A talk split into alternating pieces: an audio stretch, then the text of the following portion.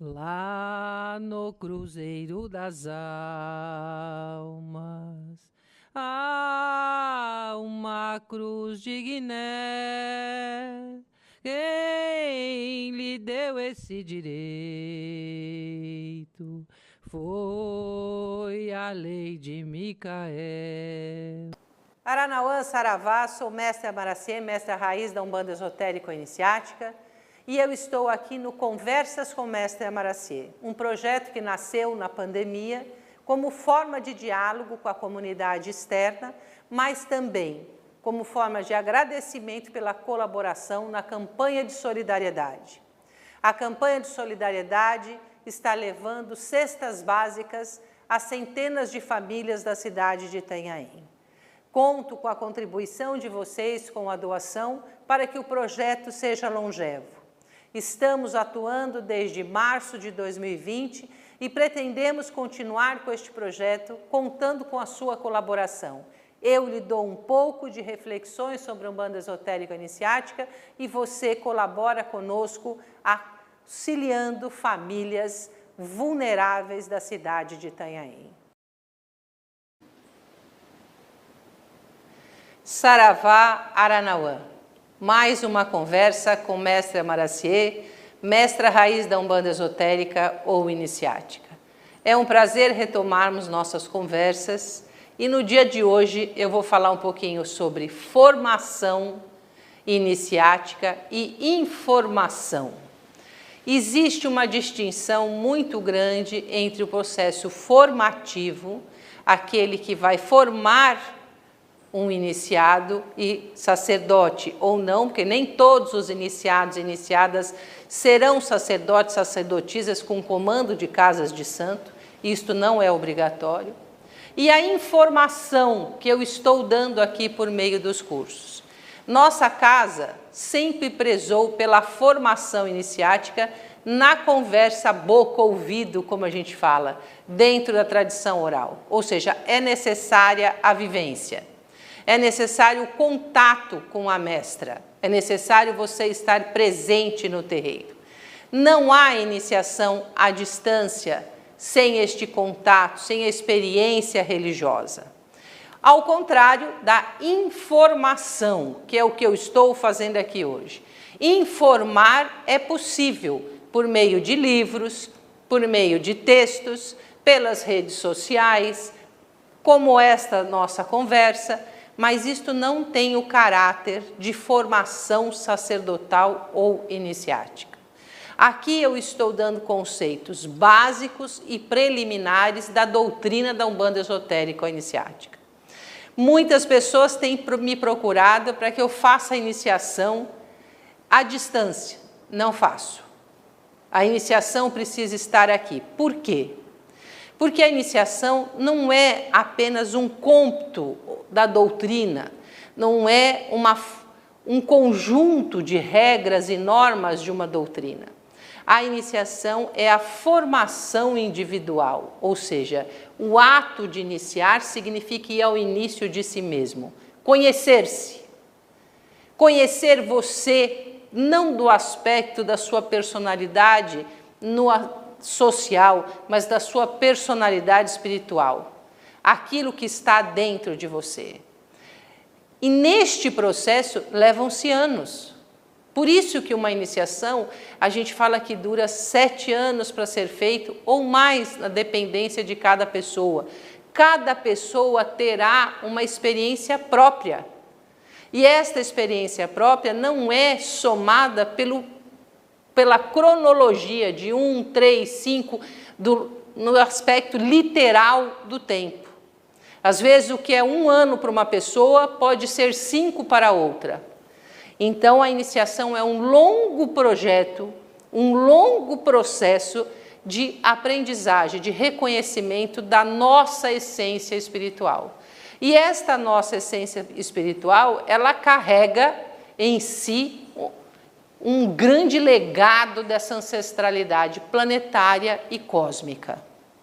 Por isso que eu não posso pôr num envelope, num caderno, essa experiência, essa vivência planetária e cósmica. É preciso você estar aqui.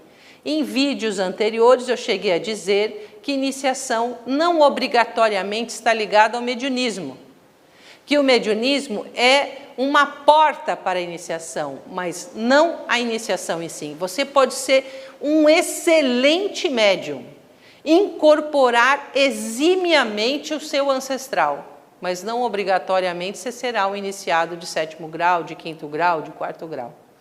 Mediunidade é uma coisa, iniciação é outra. Que a mediunidade é um processo em que você é externo, é uma entidade sobre você. A iniciação é você com você mesmo.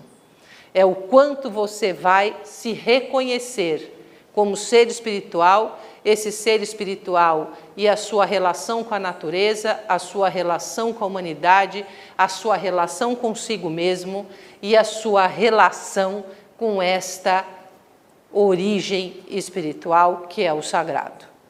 Então, deixando isso é, pontuado, que iniciação é um aspecto que requer vivência, eu vou falar da experiência da nossa casa de santo. Vou falar da experiência do nosso terreiro, do nosso templo, da nossa escola de iniciação. O primeiro passo para uma pessoa é ela vir a casa, porque você precisa ter empatia pelo que acontece naquele local. Não adianta você querer uma iniciação única e exclusivamente cognitiva. A sua mente, o seu sentimento e o seu corpo precisam estar casados neste processo. Para isso é necessário você conhecer a mestra, saber se você tem empatia por ela e vice-versa. E olhar no seu destino, se o seu destino tem lá esta esta especificidade, porque precisa estar no seu destino a iniciação. Por que, que precisa estar no destino da pessoa? Porque iniciar-se é um ato de se conhecer, como eu disse, e se conhecer não é fácil. Nem sempre nós podemos dar mergulhos para dentro da nossa consciência sem lesarmos a nossa sanidade. Tem pessoas que os mergulhos precisam ser, como eu também falei em outra outra conversa, precisam ser mergulhos na superfície, próximos à superfície. Outros podem ter mergulhos mais profundos. Então a nossa iniciação, ela requer este cuidado, este olhar da mestra também sobre a pessoa, para saber o quanto é possível dar e o quanto é possível trazer essa pessoa, porque isso é um movimento cíclico. A pessoa vai recebendo e vai sendo puxada para a próxima, vai recebendo e vai. Porque isso é um movimento de saúde espiritual. É saúde espiritual. Você se conhecer tem que ser um movimento de saúde espiritual. E para isso você precisa ter sempre alguém lhe observando, lhe orientando. Qual é a diferença do mestre para o discípulo, da mestra para o discípulo? A diferença está em que a mestra tem experiência, passou por este caminho da iniciação, viveu isso e tem condições de lhe auxiliar nesta caminhada.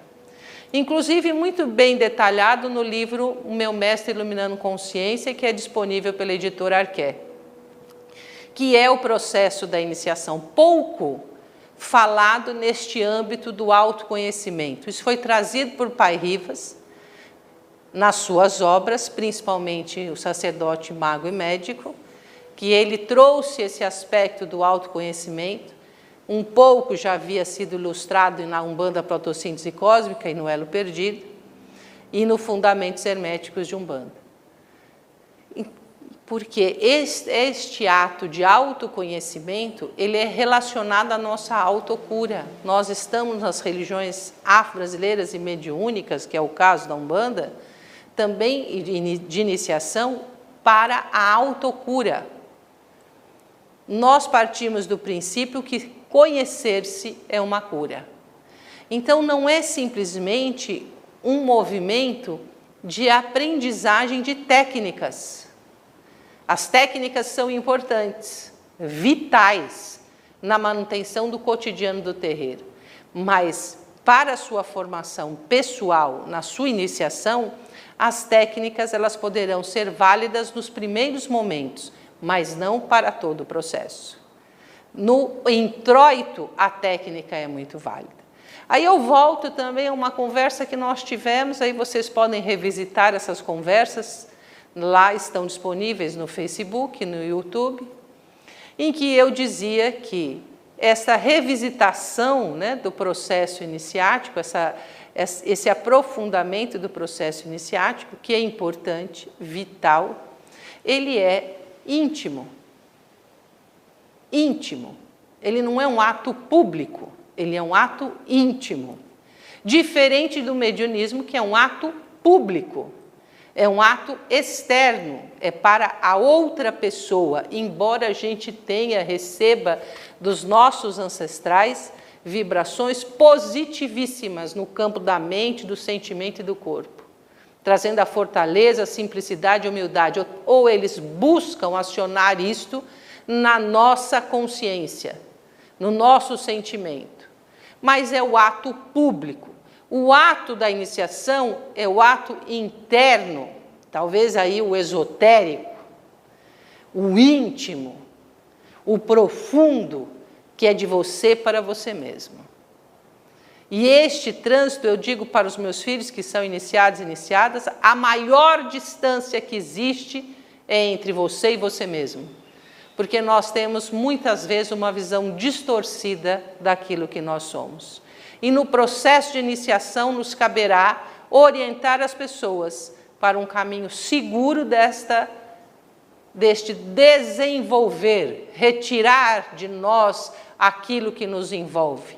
Eu não gosto da palavra evolução, que evolução fala que nós temos um estágio inferior, devemos caminhar para um estágio superior.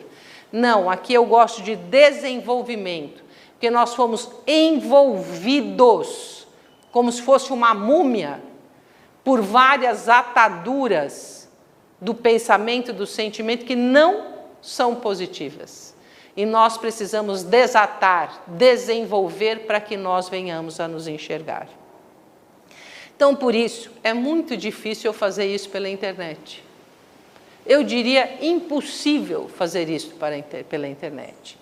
É sabido daqueles que acompanham, acompanhavam o Pai Rivas, que ele falava: eu ia a Itacuruçá, saía de São Paulo, muitas horas de viagem para ver meu pai. Muitos dos seus filhos vinham até São Paulo e depois Itanhaém para vê-lo, assim como muitos dos meus filhos vêm até a cidade de Itanhaém para que esta iniciação, para que este ofó, para que esta fala, para que os rituais de passagens sejam feitos. Porque cada estágio dentro da iniciação tem um ritual de passagem próprio. E este ritual de passagem, ele está relacionado com a sua toalha de iniciação. A sua toalha de iniciação marcará estes estágios pelos quais você estará passando. Então, a toalha de iniciação não é uma coisa que a gente dela completa. Ela vai sendo construída junto com você essas forças espirituais vão sendo condensadas por meio de sinais ou ideogramas, que são a força do orixá, sobre você, porque a toalha é seu duplo. A toalha representa você espiritualmente. E este duplo, ele vai se manifestando.